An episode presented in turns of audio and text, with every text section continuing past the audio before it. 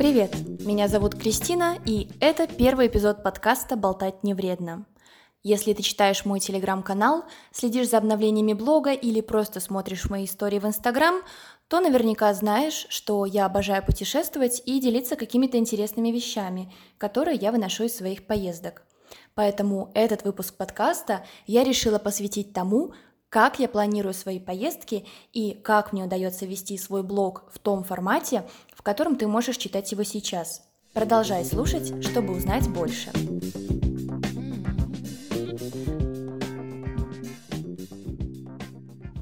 Сразу скажу, что я поклонник очень насыщенного отдыха.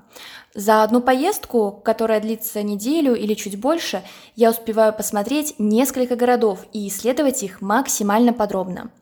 Некоторым моим знакомым, которые тоже много путешествуют, э, такой формат кажется несколько странным и утомительным. Они предпочитают смотреть не больше одного музея в день и побольше гулять по улицам, так сказать, проникаться атмосферой города. Я не отрицаю возможности такого вида отдыха, но я в каком-то плане очень жадная к новым впечатлениям, да и вообще моя жизненная философия предполагает, что самое главное – новое впечатление и постоянное расширение кругозора. И поэтому мои поездки проходят в таком очень активном режиме. Устаю ли я? Разве только физически. Когда счетчик моего умного браслета показывает, что я сделала больше 40 тысяч шагов, кажется, я чувствую, как гудят мои несчастные ноги. В остальном же мне нравится именно такой формат. Путешествие для меня – это возможность не только отдохнуть и сменить обстановку, но и обновить блог, мой личный проект, который я очень люблю. Недавно я была в Карелии. Ты наверняка знаешь, что там потрясающе красивая природа, да и вообще есть что посмотреть. Так вот, а, сейчас я нахожусь в процессе написания большой мультимедийной статьи о своей поездке.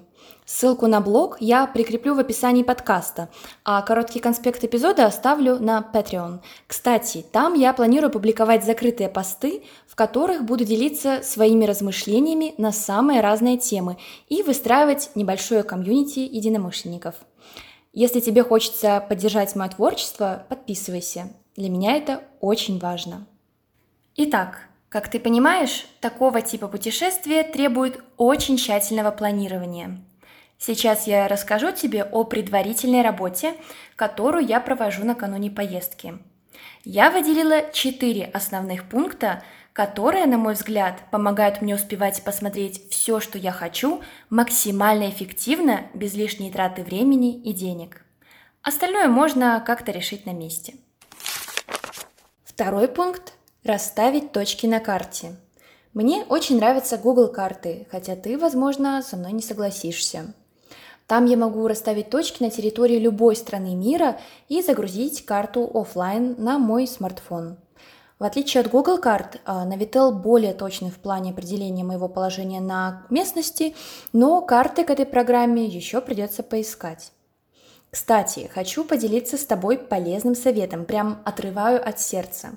Я всегда ставлю точки туристского информационного центра в любом городе, который хочу посетить. В таких центрах ты можешь выяснить, где дешево покушать, какие интересные мероприятия прямо сейчас проходят в городе, а еще взять с собой ворох бесплатных карт и кучу полезных брошюр. Третий пункт – составить план. Это самое главное. Тебе нужно заранее узнать график работы разных музеев и не закрыты ли они на ремонт на период твоей поездки – я также выясняю, какие есть дешевые кафе, где я могу попробовать местную кухню, где находятся столовые с э, вкусными дешевыми обедами. Конечно же, все это я вношу на карту и записываю в блокнот. Если ты чувствуешь себя немного ленивым для такой работы, я рекомендую тебе попробовать приложение для планирования путешествий за границей. Оно называется Visit a City – ты выбираешь достопримечательности, а приложение строит маршрут с учетом времени их работы и расположения. Очень удобно. У меня также установлены приложения Победы, Avia Sales, Flixbus, Booking.com. Еще можешь попробовать карты Maps.me, но мне это приложение показалось не очень удобным. Обрати также внимание на Around Me и, э, Parkopedia, если путешествуешь на машине и парковке для тебя головная боль. И да, в поездках по Европе не поленись прошерстить англоязычные страницы, потому что там в миллиард раз больше полезной и конструктивной информации, чем в Рунете. Сразу скажу, я ненавижу всяческие путеводители, они, как правило, составлены очень плохо, с большим количеством ошибок, но вот этот вот список э, приложений а, позволяет мне ездить где угодно, без подключения к интернету, за интернетом можно сходить в Макдональдс, Бургер Кинг и прочие сетевые забегальни. А, но вот мои наброски, которые я вношу в блокнот и храню на телефоне, позволяют мне оставаться в контексте и путешествовать с умом. Теперь, что касается скидок и права бесплатного прохода в музеи и различные культурные пространства – Признаюсь, у меня никогда не было международного студенческого билета, но я часто получала скидку как студент по своему обычному студаку или как журналист по удостоверению. Да, как ни странно, эти документы были на русском языке. Все зависит от кассира, который будет выдавать билет. А еще я советую тебе зайти перед поездкой на сайты крупных музеев и посмотреть, когда они устраивают День открытых дверей. На экспозицию попадешь бесплатно, но подготовься морально к огромной очереди. И да, если скидки все же обходят тебя стороной, бери билеты онлайн, если у музея есть такая опция. Это значительно сэкономит твое время и нервы. Четвертый пункт – транспорт и заселение – тоже немаловажен. Все нужно продумать заранее, потому что если ты едешь в сезон – в гостиницах и хостелах может просто не оказаться свободных мест. Согласись, нехорошо, если у тебя есть билеты на самолет, поезд или автобус, но нет брони места, где ты можешь безопасно переночевать. Кстати, я не имею ничего против хостелов, ну, конечно, не при ковиде. Главное, чтобы там над моей кроватью висели шторки. Хоть какая-то иллюзия личного пространства. Расписание транспорта – еще одна большая проблема. Для Европы в меньшей степени, хоть там могут происходить всякие непредвиденные забастовки, когда не ходит даже метро. Транспортная проблема является головной болью именно отечественного туризма. В России без машины ты практически беспомощен. Узнавай заранее, как ходят автобусы и электрички, если не хочешь, чтобы твои планы пошли коту под хвост. Мне очень помогает сервис Яндекс Расписание. Если ты хочешь узнать, как объехать всю Европу на поезде или на автобусах, я оставлю полезные ссылки на статьи в конспекте эпизода. Я бы также хотела поговорить с тобой о багаже, в частности о том, как я собираю вещи для полета на лоукостере. Вообще, я никогда не беру с собой много вещей и ограничиваю себя всего одним рюкзаком, который легко подходит на роль ручной клади. Самое тяжелое в нем – моя профессиональная камера – я всегда держу в голове тот факт, что может случиться такое, что весь день я буду ходить как верблюд со своим грузом. И так как я не фэшн-блогер и не преследую цели выгуливать свои наряды в разных столицах мира, то для моих аутфитов достаточно надеть джинсы и кроссовки, захватить пару топов на смену, теплый джемпер, солнцезащитные очки, одежду для сна и резиновые тапочки. Куда без них? В принципе, это все. Моя косметика путешествует со мной в 50-миллилитровых баночках. Это не только требование всех лоукостеров для перевоза жидкостей, но и классный лайфхак для экономии места в рюкзаке.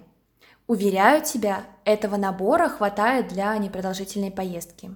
Кстати, если летишь лоукостером, помни, что все жидкости, в том числе помада и тушь, они должны быть упакованы в прозрачный пакет на зип-застежке размером 20 на 20 сантиметров – Нельзя брать ножнички, пилочки и прочие колющие, режущие предметы. Но это и так понятно. Ты можешь лететь с одной, двумя, тремя сумками. Главное, чтобы все твои вещи вместились в металлическую корзинку на стойке регистрации. Рюкзак я собираю по чек-листу, который храню в заметках на телефоне и абсолютно всегда пользуюсь перед выходом из дома. Да, им я тоже поделюсь в конспекте к эпизоду. Обязательно беру с собой две портативные зарядки для гаджетов. К фотоаппарату у меня полагаются бонусом экшн-камера и телефон, и их постоянно нужно заряжать. Кстати, телефон я часто ставлю на авиарежим, чтобы меньше садился заряд. Не забудь захватить с собой аптечку. В мой набор входит активированный уголь, аспирин, цитрин, немесулит и еще пластырь. Помню, как в Германии пришлось купить утипусечную бутылочку йода за 9 евро. Было и смешно, и грустно одновременно. Еще один важный момент. Рекомендую сохранить защищенную папку на телефоне сканы всех важных документов. Это действительно может помочь, если их у тебя украдут. Первый день моего путешествия не самый увлекательный, потому что он состоит из дороги до пункта назначения, посещения туристского информационного центра, ознакомительной пробежки по городу, заселения и скромного перекуса – Хоть я и провожу первый день сумбурно, чувствую себя не выспавшейся, опухшей и злой, первое впечатление о городе у меня складывается довольно точное и редко меняется к концу поездки. Я уже упомянула о том, что большая часть моего рюкзака занимает фотоаппарат. Да, я обожаю фотографировать и наполнять свой блог красивыми кадрами. Готовлюсь я как-то к съемке? Нет, все фотографии – это экспромт. Скажу тебе, что фотографировать в таком активном режиме непросто. Передо мной стоит выбор – Еду я в поездку как фотограф или как турист. Фотограф встает на рассвете и идет на съемку именно ради снимков, ради шедевра, достойного галереи. Я же в большей степени турист, который разбирается в фотографии и пытается сделать более-менее симпатичный кадр – Приходится снимать с одного дубля, не забывать про настройки и про то, что придется конечный шедевр выкладывать в разных форматах. Поэтому я стараюсь не забывать, что нужно отснять с каждого ракурса как вертикальные, так и горизонтальные кадры. Да, результат мне не всегда нравится, но я делаю скидку на условия съемки и понимаю, что тут даже есть чем гордиться. Фотографировать во время поездки довольно тяжело, когда ты путешествуешь не один – Особенно если твои компаньоны плохо разбираются в фототехнике и привыкли просто щелкать достопримечательности на смартфон, не задумываясь над композицией, светом, настройками. Поэтому, если едешь в компании, учти, что все ракурсы будут зависеть в большей степени от удачи. А такой результат значительно отличается от выстроенного по всем правилам композиции кадра. Я вожу с собой огромную полнокадровую камеру с объективом 2470 – Носить ее не так уж удобно, но проект есть проект. Да, фотографии на телефон получаются вполне сносными, но мне нравится сам процесс, когда я делаю кадр таким, чтобы он соответствовал моему видению и пониманию места, в котором я оказалась. Никогда не снимаю на автоматическом режиме. Если вижу, что кадры лажа, то мне понятно, что тут только мой промах и обвинять технику бесполезно. Безусловно, мне часто приходится напоминать себе смотреть по сторонам, а не только в видоискатель камеры. Нравятся ли мне мои снимки? С переменным успехом. Я смотрю на фотографии взглядом профессионала. Ага, тут завален горизонт, тут поплыла перспектива, тут жесткий свет и тени получились слишком глубокими. Надо все исправлять при обработке. Времени на это уходит много, а результат, как правило, не видит никто, кроме меня. Но это полезный опыт. Такой режим хорошо организовывает и учит делать более качественные кадры в спокойных ситуациях. Что касается текстов, то во время поездки я набрасываю на телефоне заметки. Они довольно бессвязные, но с их помощью я могу потом вспомнить контекст. Это может быть что угодно, обрывок разговора или интересная мысль, которая внезапно пришла мне в голову. Помогают также снимки на телефон. Потом уже дома я отсматриваю весь материал и пытаюсь вспомнить, что я хотела сказать самой себе тем или иным кадром. Еще я в живом режиме веду телеграм-канал и пощу истории в Инстаграм. Это позволяет мне э, наработать костяк моего будущего очерка и упорядочить свои наброски в хронологическом порядке. Короче говоря, тот еще творческий процесс. Возможно, ты удивишься, но сначала я верстаю всю визуальную часть лонгрида – и только потом наполняю его текстом. Результат заставляет меня чувствовать удовлетворение от того, что я делаю. Через годы приятно перечитывать свои тексты, видеть, как я выросла и вспоминать, как было хорошо в той или иной стране.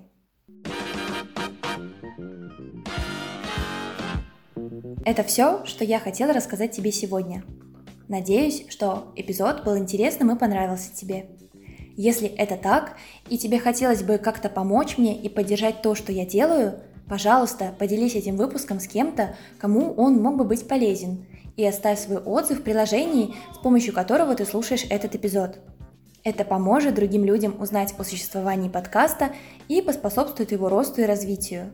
Я буду благодарна тебе за любую поддержку. Спасибо, что дослушиваешь меня до конца, и хорошего тебе дня!